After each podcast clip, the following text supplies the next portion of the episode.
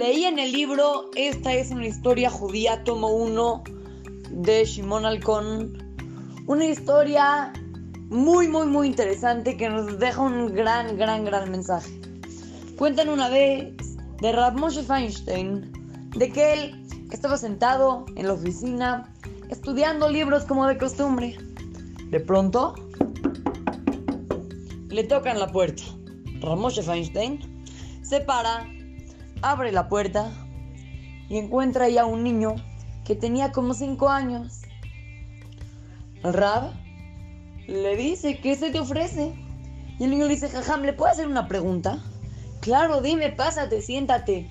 El Jajam lo sentó al niño en su oficina, le dio unas galletitas y le preguntó, a ver, platícame, ¿qué, qué pasó? ¿Cuál es tu pregunta? El niño le, preguntó lo que quería. Durante, se tardó unos 10 minutos en hacerle la pregunta. Era una pregunta súper, súper difícil para el niño. El Rad le contestó la pregunta y el niño salió con una sonrisa de oreja a oreja. Niños, tenemos muchas cosas que aprender de esta historia.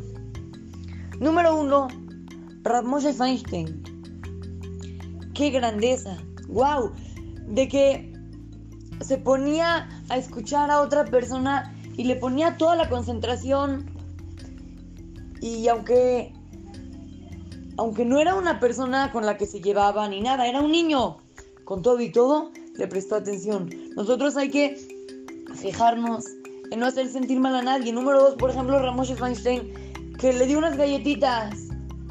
Nosotros, ¿cuántas veces en la vida somos tan cobos no queremos dar ni siquiera la punta que le sacamos al lápiz.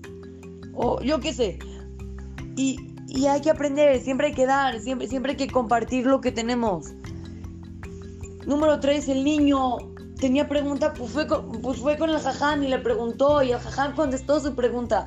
Pero el hecho de ir a preguntar ya nos dejó un gran mensaje. Cuando no sepas algo, pues hay que preguntarlo. No sé, hay muchísimos más mensajes. Platíquenlos entre ustedes, piénsenlos y a ver si encuentran más mensajes de esta gran historia. Así es que los saluda su querido amigo Shimon Romano para Tratugo Kids, al Motora Montes en ahí.